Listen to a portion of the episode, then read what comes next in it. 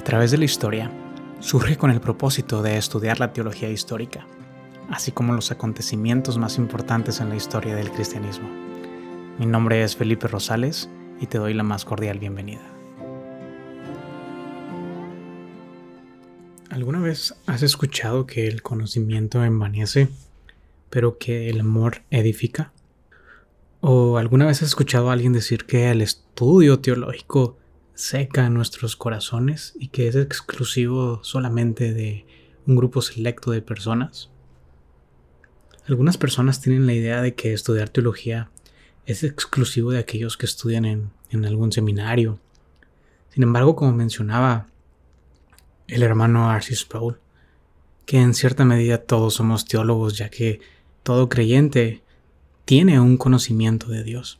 Entonces el detalle no está en si somos teólogos o no, está en si nuestra teología es correcta, sana o no lo es.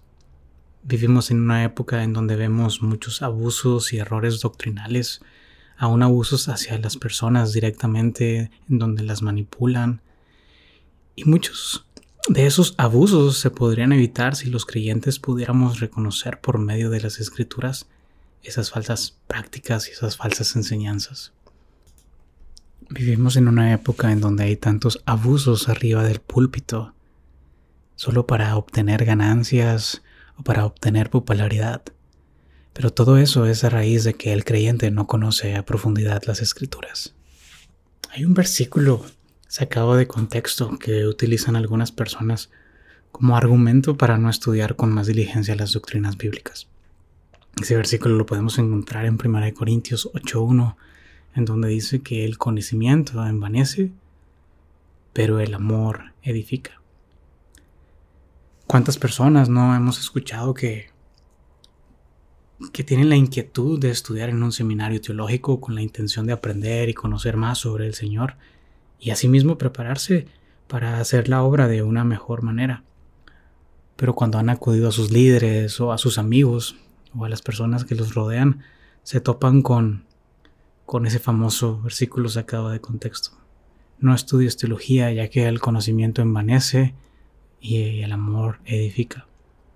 Muchos han crecido con, con esa idea, han crecido creyendo que el estudio teológico seque el corazón, que el estudio sistemático de la palabra los llevaría a ver a Dios meramente como algo académico Hoy en día sigue habiendo corazones atemorizados por la palabra teología, creyentes con un concepto desviado sobre lo que es y lo que produce la verdadera teología y el verdadero conocimiento de Dios.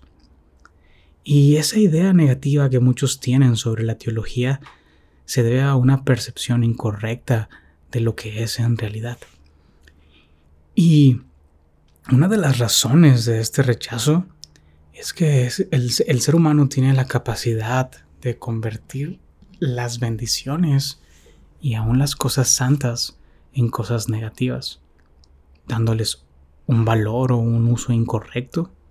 Lo podemos ver en los tiempos de los fariseos, que usaban algo tan santo como la oración para su ego personal, para ser vistos por los hombres y obtener esa vanagloria que tanto deseaban.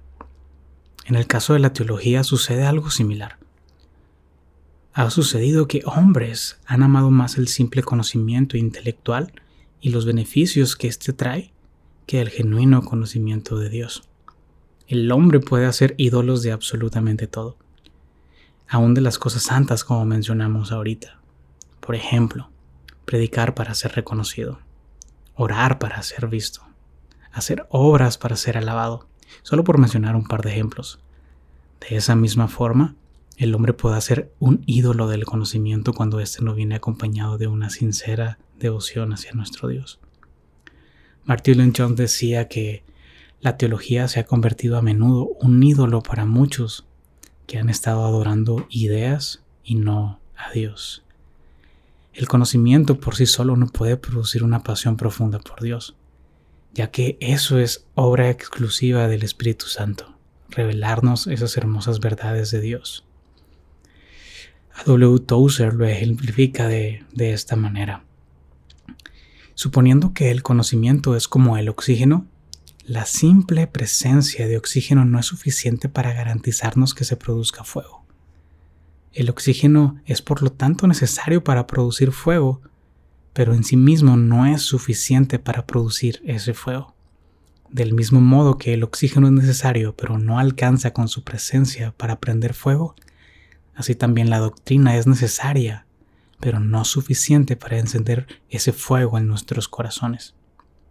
Sin la operación de la gracia del Espíritu Santo en nuestro ser y en nuestros corazones, la sola presencia de la doctrina nos dejará helados, no importa cuán buena sea esta. Y es cierto que el conocimiento por sí solo no puede producir esa pasión por Dios, ese amor por Dios. Pero también es una realidad que para que el alma de una persona se inflame de esa pasión por nuestro Señor, la mente de esa persona debe de informarse primero sobre el carácter y la voluntad de Dios. No puede haber nada en nuestros corazones que antes no haya estado en nuestras mentes. Aunque es posible tener una teología en la mente sin que ella traspase el alma, no puede traspasarnos el alma sin antes no haberla aceptado en nuestras mentes. Y si tengo una teología correcta en mi mente, pero no habite el amor del Señor en mi corazón, y, su Espíritu Santo no habita en mí, me pierdo de lo más importante, vaya.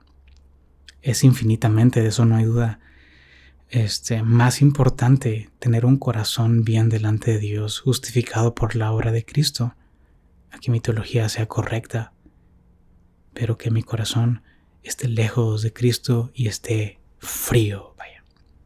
Algunos han llegado a pensar que se tiene que elegir entre el amor y el conocimiento como si esto fuera una guerra entre el conocimiento y el amor, que ambas cosas no son compatibles, sin embargo, no podemos rechazar ninguna de las dos.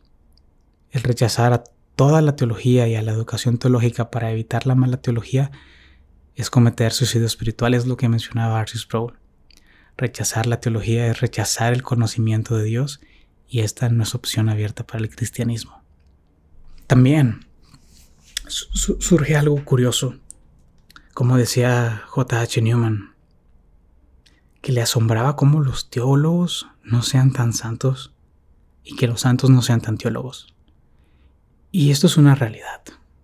No sé dónde aprendimos y, es que no tenemos que escoger entre ser santos y ser teólogos. Para muestra de ello, en la historia de la iglesia podemos ver que muchos de los santos del Señor han sido grandes teólogos que han enriquecido a la creencia cristiana y han sido personas llenas de devoción y piedad a lo largo de toda la historia del cristianismo. No fuimos llamados a escoger entre la vida cristiana basada en la verdad y la doctrina. Comenta Timothy Keller que, que no fuimos llamados a escoger entre una vida cristiana basada en la verdad y la doctrina y una vida llena de poder y experiencias espirituales. Dice, ellas van juntas. No fuimos llamados a abandonar nuestra teología y lanzarnos a la búsqueda de algo más o de la experiencia. Más bien tenemos que pedirle al Espíritu Santo que nos ayude a vivir nuestra teología. El problema de algunos que tienen ese problema con, con la palabra teología o con estudiar teología no es un temor reverente, sino simplemente es un desinterés o una negligencia por el estudio de las escrituras, o una falta de conocimiento de lo que es la verdadera teología. No tenemos que escoger entre el amor y el conocimiento. Estos dos van de la mano y se necesitan uno del otro. La teología correcta eleva nuestro corazón hacia Dios la teología correcta eleva nuestro conocimiento del Dios Santo, pero al mismo tiempo nos humilla ante esas verdades hermosas. La verdadera teología nos lleva a humillarnos delante de Dios, nos lleva a postrarnos en adoración con un mejor entendimiento del Dios que está sentado en su trono y nos lleva a disfrutar con más claridad esas eternas bondades de nuestro Señor. Si nuestra teología no está llena de belleza, decía W. Tozer, es porque simplemente no está llena de Dios. Y la genuina adoración del Señor une la verdad con el Espíritu. mientras nuestro espíritu y nuestra alma se levantan en adoración como una respuesta a conocer esas profundas verdades reveladas por el Espíritu Santo a través de las Escrituras. La teología auténtica y verdadera, dice Alfonso Ropero, en cuanto depende de la acción del Espíritu Santo, va unida de la mano de la espiritualidad más profunda. La teología que nace del Espíritu está esencialmente al servicio de la vida. Ahí podemos ver que no existe ruptura entre la teología y la devoción. Son perfectamente aliados. Como creyentes, tenemos al Espíritu Santo que no solamente nos revela las verdades hermosas de Dios, sino que también habita dentro de nosotros. Es el mismo Espíritu Santo quien nos revela las profundidades de Dios a través de su palabra, como dice 2 Corintios 2, 10 y 11 pero Dios nos las reveló por medio del Espíritu, porque el Espíritu todo lo escudriña aún las profundidades de Dios. Porque entre los hombres, ¿quién conoce los pensamientos de un hombre sino el Espíritu del hombre que está en él? Asimismo, nadie conoce los pensamientos de Dios sino el Espíritu de Dios. Por tal motivo, es que debemos acudir y buscar el conocimiento de Dios con la finalidad de conocer más a aquel que está sentado a la diestra de Dios intercediendo por nosotros y que toda una eternidad no nos bastará para dejar de sorprendernos y de maravillarnos por su gloria y por su hermoso carácter. Por tal motivo, como creyentes, necesitamos buscar con más diligencia el estudio del conocimiento de Dios, no con el propósito de simplemente adquirir información, no con el propósito de elevar mi ego, no con el propósito de saber más, sino con el único propósito de conocer más de Dios y que ese conocimiento nos lleve a adorarlo de una mejor manera y con un mejor entendimiento.